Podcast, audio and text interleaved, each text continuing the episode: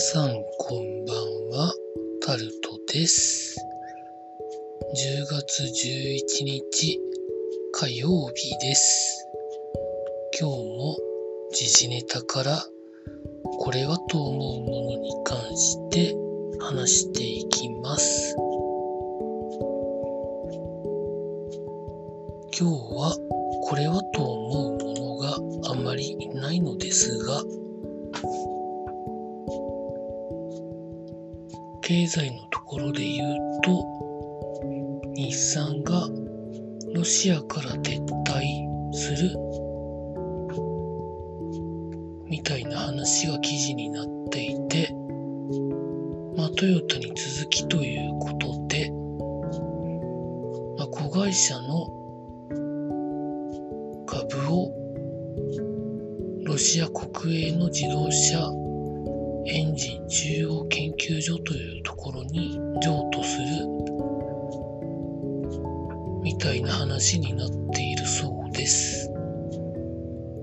続いて NHK が地上波の受信料を月額125円引き下げるということを発表して衛星契約に関しては220円下げるということで、これを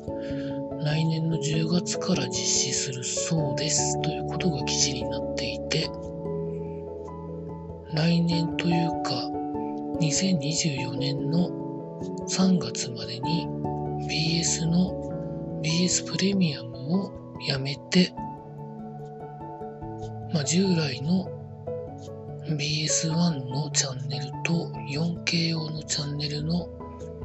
2チャンネル体制に BS をするそうです。続いて、ケンタッキーフライドチキンがサンドという名前をバーガーに変えるということが記事になってました。これはあまり意味がよくわかりません。続いて、スポーツのところは、プロ野球のドラフトの話が上がっていたり、FA の話が上がってたりしていました。そんなところでございました。明日も労働頑張りたいと思います。以上タルトでございました。